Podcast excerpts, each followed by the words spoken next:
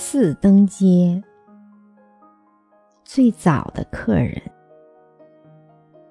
沙溪的历史很久远，久远的让人不知从何时说起。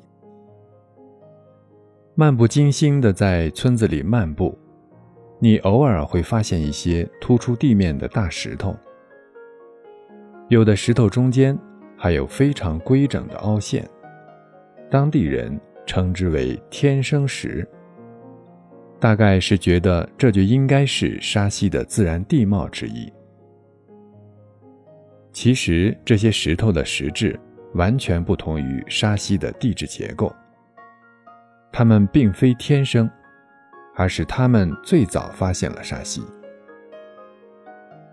他们远在冰河纪就已经来到了沙溪，只不过还没来得及离开。便失去了行动的自由，从此便在沙溪定居下来。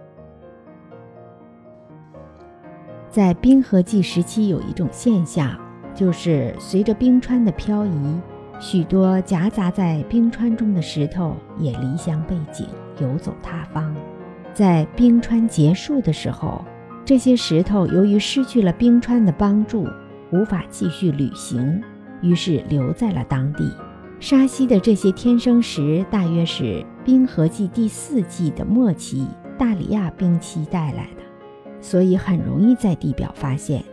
而有些石头上出现的凹窝，其实是冰川融水携带冰碎屑、岩屑等物质对岩石强烈冲击和螺旋研磨的结果，形状类似于古代舂米的石臼，所以称为冰臼。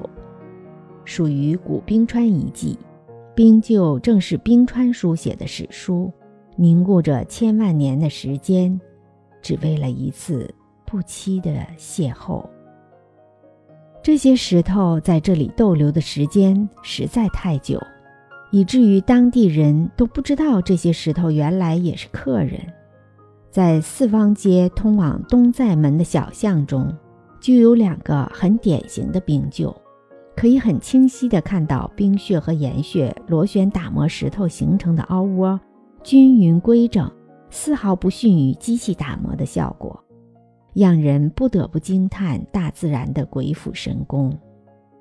可惜的是，靠近东寨门的一个已经被破坏了一部分，这是2003年实施基础设施项目时，在准备工作尚不充分的情况下大干快干的结果。由于这些冰臼横亘在沟渠当中，妨碍了水流的通畅，被当地人理所当然地凿开了一道豁口。殊不知，千万年的时间也从此多了一处缺口。一番激烈的争执过后，总算将另一个冰臼完整的保留了下来，也算是不幸中的万幸。历史。有时就是这般的冷漠。如果你不认识他，即便你和他对面相逢，换来的也不过是一次擦肩而过。